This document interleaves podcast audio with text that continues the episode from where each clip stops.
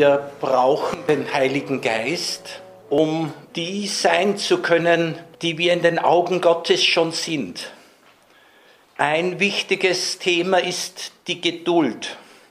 Das heißt, das Warten können, weil im Leben die ganz entscheidenden Themen auch in einem Prozess sich entfalten. Natürlich wollen wir schnell reparieren, heilen. Wir wollen das sehr schnell haben und können uns nur schwer einstellen auf das Zeitverständnis, das Gott hat. Die Geduld ist ein Thema und ich möchte aus dem Jakobusbrief zitieren, erstes Kapitel. Nehmt es voll Freude auf, meine Brüder und Schwestern, wenn ihr in mancherlei Versuchungen geratet. Ihr wisst, dass die Prüfung eures Glaubens Geduld bewirkt. Die Geduld aber zu einem vollkommenen Werk soll sie führen, damit ihr vollkommen und untadelig seid und es euch an nichts fehlt. Versuchungen sind kein Problem. Versuchungen sagen nichts aus über den Grad der Heiligkeit oder wie weit wir geistlich fortgeschritten sind. Jesus selbst hat Versuchungen gehabt als der heilige Sohn Gottes. Versuchungen sind eine Art Einladung zur Sünde, aber Dafür brauchen wir uns nicht entschuldigen, dass es so etwas gibt. Nehmt es voll Freude auf, meine Brüder und Schwestern, wenn ihr in mancherlei Versuchungen geratet. Ihr wisst, dass die Prüfung eures Glaubens Geduld bewirkt. Also die Herausforderungen machen uns zu Menschen, die Langzeitprojekte ins Auge fassen weil für Langzeitprojekte und auch wenn eine menschliche Biografie kurz ist, es ist ein relatives Langzeitprojekt. Wir sind nicht solche, die alles sofort haben müssen. Hier. Nein, wir bauen auf Zeit und Ewigkeit. Mit Edith Stein formuliert, wir haben unser Leben auf Ewigkeitsgrund gebaut. Wir stehen auf Ewigkeitsgrund. Da ist es nicht tragisch, wenn wir selbst wackelige Beine haben oder mal in die Knie gehen oder zusammenbrechen. Der Boden hält. Wir stehen auf Ewigkeitsgrund.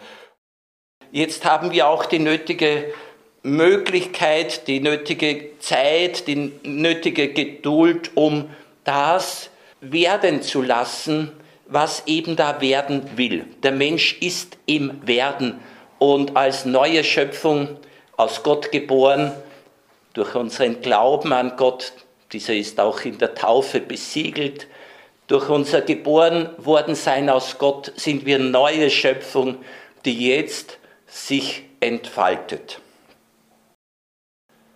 Die Geduld aber soll zu einem vollkommenen Werk führen damit ihr vollkommen und untadelig seid und es euch an nichts fehlt.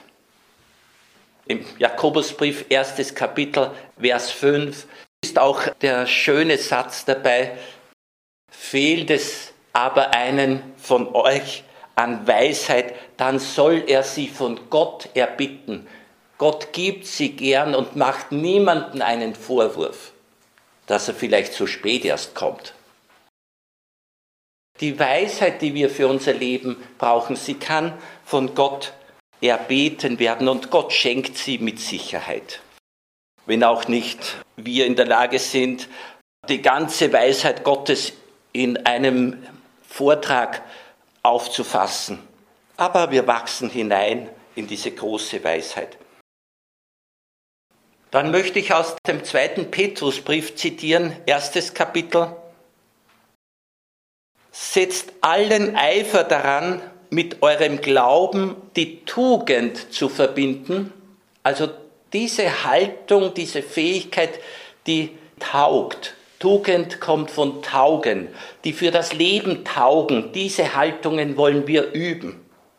Darum setzt allen Eifer daran, mit eurem Glauben die Tugend zu verbinden, mit der Tugend die Erkenntnis, mit der Erkenntnis die Selbstbeherrschung, mit der Selbstbeherrschung die Ausdauer, mit der Ausdauer die Frömmigkeit, mit der Frömmigkeit die Brüderlichkeit, mit der Brüderlichkeit die Liebe. Da ist ein großes Konzept uns vor Augen geführt. Ziel ist die Liebe und wir wachsen hinein in die Liebe oder wir wachsen aus der Liebe heraus, wie immer wir es gestalten oder benennen. Die Liebe ist das Wesentliche. Im Buch der Offenbarung ist die Rede davon, dass diejenigen, die aus der Bedrängnis kommen, nun in der Herrlichkeit Gottes sind. Diejenigen, die aus der Bedrängnis kommen, sind die, die ihre Kleider gewaschen haben im Blut des Lammes. In weißen Gewändern werden sie von Johannes gesehen in dieser Vision. Die aus der Bedrängnis kommen, und das meint eben aus einer Welt, die nicht nur freundlich ist, die es uns nicht leicht macht, ja, die uns seelisch strapaziert, verletzt, belastet. Das sind die, die aus der Bedrängnis kommen und die sich an den Herrn gewandt haben. Das ist ja das Große, dass das Böse, das uns eventuell angetan wurde oder angetan werden kann, dass das Böse uns nicht selbst böse macht. Das geht einzig in der Gemeinschaft mit dem Heiland, mit dem, der uns Tag für Tag innerlich erneuert. Das Motto der verfolgten Christen in den ersten Jahrhunderten war, wir müssen unsere Seele täglich in der Liebe Gottes reinwaschen. Wir müssen unsere Seele stets befreien von dem, was ihr angetan wurde, dass sie nicht durch das Ungute selbst ungut wird, dass sie durch das Böse, das ihr angetan wird, nicht selbst böse wird. Das geht durch diese Gemeinschaft mit Jesus, den wir als Heiland sehen. Also aus der Bedrängnis kommt der Mensch in die Herrlichkeit Gottes. Ich möchte davon sprechen, dass es die Bedrängnisse auch in uns selbst gibt. Von der Mitwelt hat sich so manches in uns eingelagert. Kardinal Schönborn hatte mal das Thema Erbsünde sehr gut ins Wort gebracht mit der kurzen Formulierung, der Mensch ist in Gefahr und er ist gefährlich. Wir sind in dieser Welt sehr gefährdet, dass die Welt uns Schaden zufügt. Und das ist eben das, was diese Situiertheit in einer Welt, die nicht auf Gott hin ausgerichtet ist, betrifft. Die Umweltbedingungen von der Ursprungsfamilie bis heute sind nicht gerade seelenadäquat. Die Seele hätte es gerne gewaltfrei, sie hätte es gerne absolut in der Wahrheit, in der Liebe. Sie hätte es absolut gerne in der Freiheit. Wie viel Bedrängnis, Druck, wie viel Zwang, wie viel Manipulation, Übergriffe gibt es. Da hat es die Seele nicht leicht. Deshalb sind wir auch für so manche seelische Verletzung nicht verantwortlich. Für die Heilung sind wir mitverantwortlich. Dass wir gemeinsam mit dem Heiland, der unser Hauptseelsorger ist, seelsorglich engagiert sind für die eigene seelische gute Verfassung. Denn wie die seelische Verfassung ist, so wird unser Gefühlsleben sein, so wird unsere Fantasie sein, so werden unsere Interpretationen, unser Denken und Reden sein. Die seelische Verfassung leitet unser Denken, unser Deuten, unser Interpretieren. Und deshalb ist der Friede, die Zuversicht, die Freude so eine Grundvoraussetzung, dass ein Mensch konstruktiv denkt und den Menschen wenigstens indifferent begegnen kann. Er muss ihnen ja nicht gleich Gutes unterstellen, aber dass er ihnen auch nichts Böses unterstellt. Diese heilige Sachlichkeit nennt es Edith Stein, dass ich Eindrücke aufnehme, wie sie wirklich sind, dass ich sie nicht verzehrt aufnehme, dass ich sie innerlich bearbeite, wie es seelenadäquat ist, wie seine heile und heilige Seele tut. Und dass die Reaktion auch stimmt. Das nennt Edith Stein heilige Sachlichkeit. Die Wirklichkeit wahrnehmen, wie sie ist, ohne Beschönigung, ohne Verzerrung und dann aus der Seele darauf reagieren wie es Jesus getan hat. Die Seele, sie hat es nicht leicht, weil sie sehr viele Einflüsse erlebt hat und erlebt, die ihr nicht gut tun. Deshalb Seelsorgerin, Seelsorger sein für die eigene Seele. Karl Frielingsdorf, Jesuitenpater, hat davon gesprochen, dass dem erwachsenen Menschen gelegentlich irgendwelche Mitspieler das Spiel verderben, die da unbewusst in uns sitzen.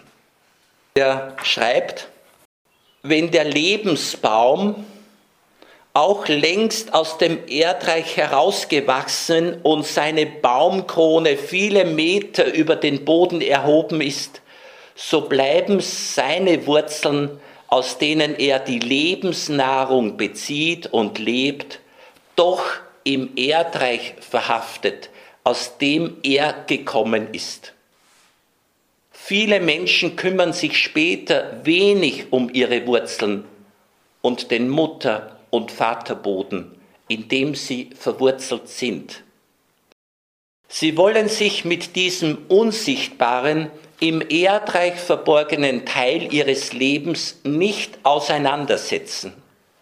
Sie verdrängen ihn ins Unbewusste, erklären ihn pauschal als schöne Kindheit, als nicht bedeutsam oder können sich häufig an die ersten Kindheitsjahre beim besten Willen nicht erinnern. Und dann fragt er, doch wo kommen die unerklärlichen Angstzustände, die Minderwertigkeitsgefühle, die zwanghaften Wiederholungen, die zur Verneinung des Lebens führen, denn eigentlich her? Werden sie von außen dem Lebensbaum zugetragen oder liegen sie nicht schon tief in den unsichtbaren Wurzeln begründet? fragt er.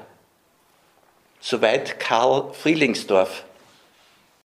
Es wäre ein eigenes, sich das für eine Gruppe zum Thema zu machen. Wir können davon ausgehen, dass Jesus, der Hauptseelsorger, mit dem Heiligen Geist unserer Seele, so zurückgeschreckt sie auch sein mag, so verängstigt sie sein mag, so verkrampft und verwundet sie sein mag, sie wird von Jesus angesprochen. Sie wird vom Heiligen Geist berührt und belichtet. Gott hat einen Zugang zum Innersten der Seele. Philosophen, Psychologen, Theologen sind sich einig, im Innersten der Seele ist jede Seele völlig gesund, völlig heilig, völlig rein, ohne jede Täuschung, ohne jede Manipulation und Illusion. Im Innersten der Seele ist der Mensch unverletzlich. Dort wohnt Gott, würde Teresa von Avila sagen, und so ist es. Also die Einwohnung Gottes ist gegeben. Von dort her will Gott uns entgegenkommen und deshalb ist es so notwendig, dass wir selbst auch Gott entgegengehen, hinein in unsere Seele, wie es Bernhard von Clairvaux formuliert. Gehe Gott zu dir entgegen. So sagt Edith Stein, der Aufstieg zu Gott ist ein Abstieg in die eigene Seele. Sören Kierkegaard, der es nicht leicht hatte, aus verschiedenen Gründen sehr schwer gehabt hat, obwohl er super begabt war und das auch gewusst hat. Er war äußerst strebsam und aufmerksam, sensibel.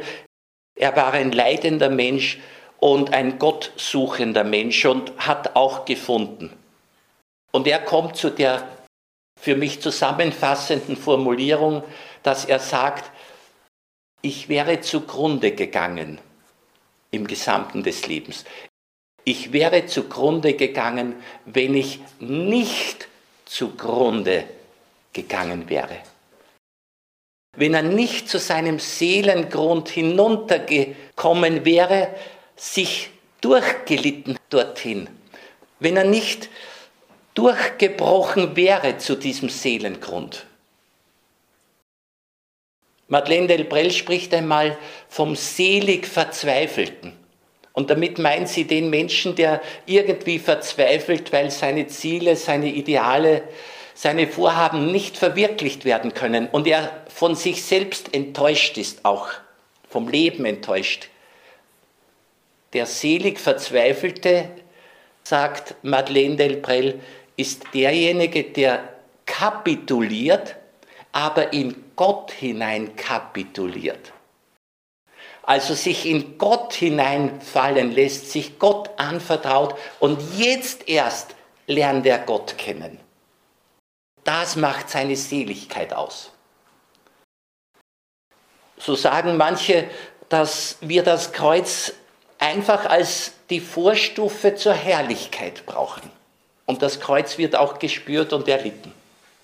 Aber keine Angst, ganz im Gegenteil, freut euch, die Herrlichkeit steht hinter diesem geistigen Sterben, das zu neuem Leben kommt. Ich möchte Mut machen den Mitspielern in uns, die uns meistens nicht angenehm sind und deshalb nicht angeschaut werden. Und das Nicht-Anschauen ist eine Art von Verdrängung. Also ich möchte Mut machen, diesen ins Auge zu schauen, diesen Mitspielern. Man sagt außerdem, dass die verdrängten Angelegenheiten sehr verlässlich sind. Sie kommen sicher wieder, oftmals im Alter. Und jungen Menschen sage ich, wenn ihr euch das nicht anschaut, dann sehen wir uns in 30 Jahren wieder. Das kommt vor allem für Menschen, die einen geistlichen Weg gehen wollen, die der Innenwelt Aufmerksamkeit und Raum geben, die still werden wollen, die ihre Seele offen halten wollen, weil das das Thema von Beziehung und Liebe zu Gott und den Menschen ist. Dieses sich selbst anschauen und anschauen lassen ist unser Hauptthema. Franz von Sales, der heilige Kirchenlehrer, hat gesagt, man muss mit allen Menschen Geduld haben, am meisten mit sich selbst. Man muss mit allen Menschen Geduld haben, am meisten mit sich selbst.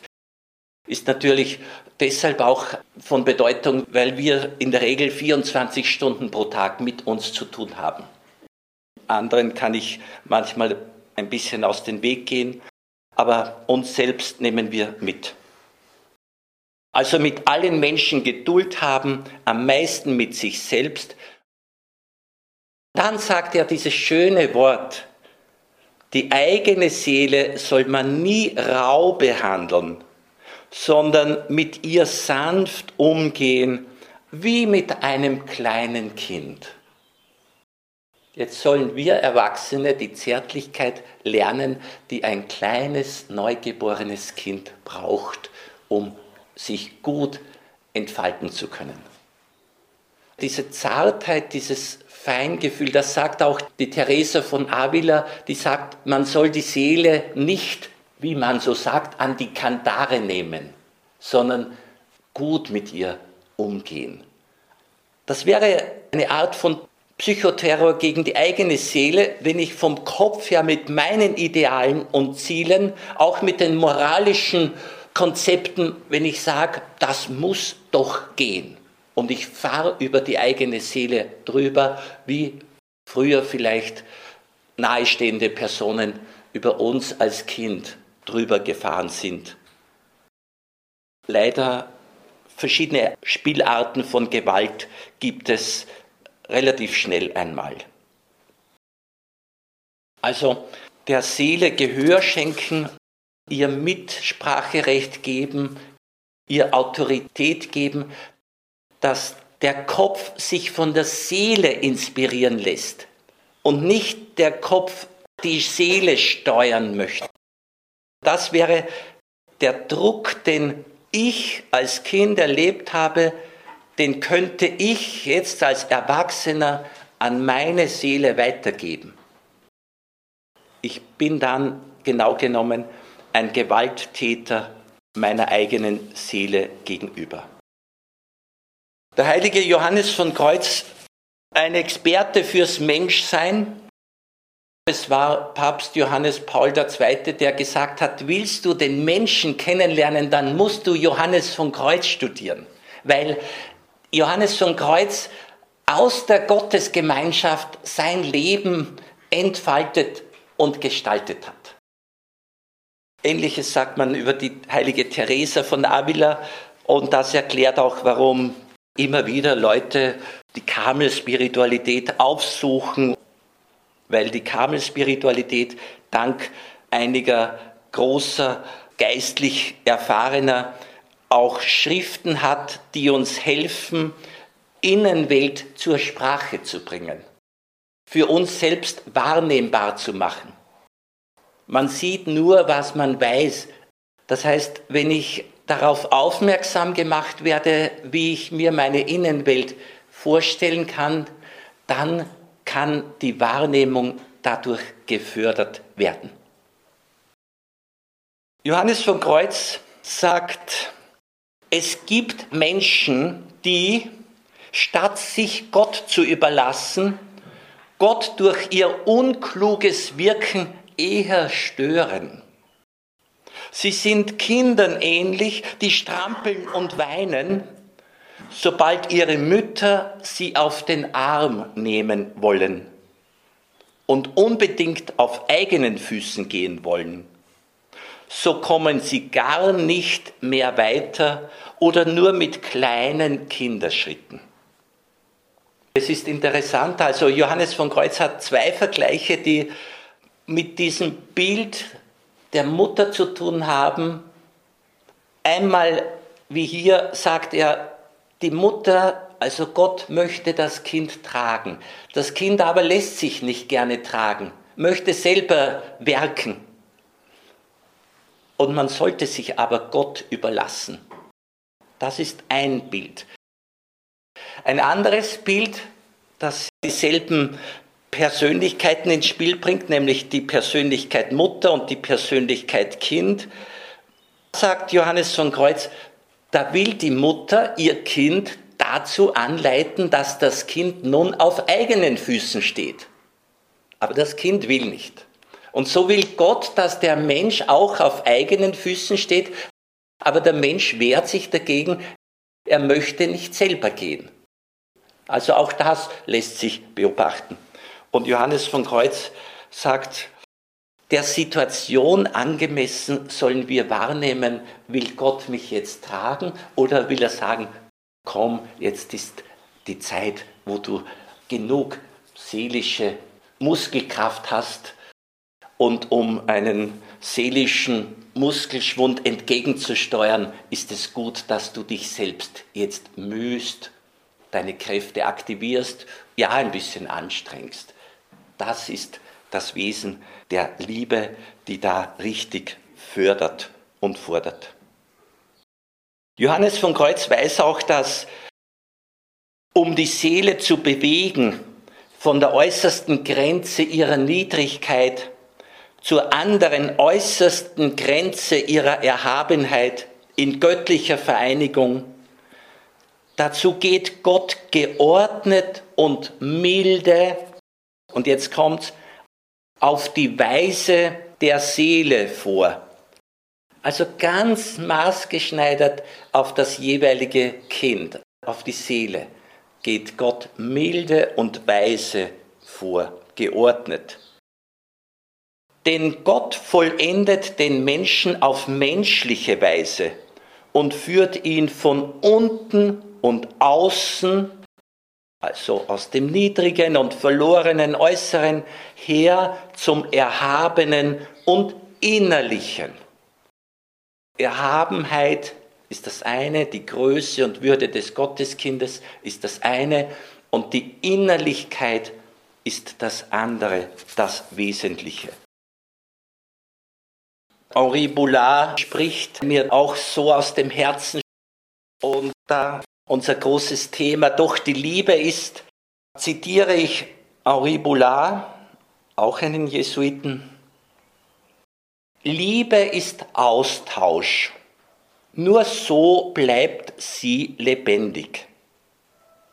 Sie ist weit mehr als Nachsicht und Schonung, sondern vielmehr eine Forderung an den, den man liebt eine Forderung an den, den man liebt. Je mehr ich jemanden liebe, umso mehr verlange ich von ihm. Lieben bedeutet für mich jenes leidenschaftliche Verlangen, den anderen wachsen zu sehen, Zeuge seiner Selbstüberwindung zu werden, weil diese Selbsthingabe letztendlich seiner Selbstfindung und Selbstverwirklichung dient, um die alles geht. Dann sagt er, wie schlecht dagegen sind die Auswirkungen der Einseitigkeit, nämlich warte, ich hole dir, warte, ich bringe dir ich helfe dir, warte, warte, ich kaufe dir, warte, ich schenke dir, bis du zufrieden bist. Das bezweifle ich, sagt Boulard. Viele Eltern wollen immer nur geben in hinderlicher, übertriebener Art. Respekt wahren heißt jedoch Gelegenheiten zur Selbstüberwindung geben. Eltern, die ihr Kind lieben und respektieren, werden viel von ihm verlangen, sehr viel sogar. So weit muss ihre Liebesmühe reichen. Wir haben gehört, dass Jesus sagt, eure Gerechtigkeit, also euer Leben, das muss viel mehr in sich haben. Die Gerechtigkeit muss viel größer sein als die der Schriftgelehrten und Pharisäer. Jesus erwartet viel und kann sich vieles erwarten, weil er auch vieles gibt, nämlich sich selbst. Der Heilige Geist, er ist einer, der nicht an unserer Stelle denkt, aber einlädt, große Gedanken zu haben. Er ist einer, der uns nicht zwingt, aber an der Hand nehmen möchte und sagt, komm mit, ich führe dich in die wahre Freiheit, in die Größe und Liebe des Gotteskindes.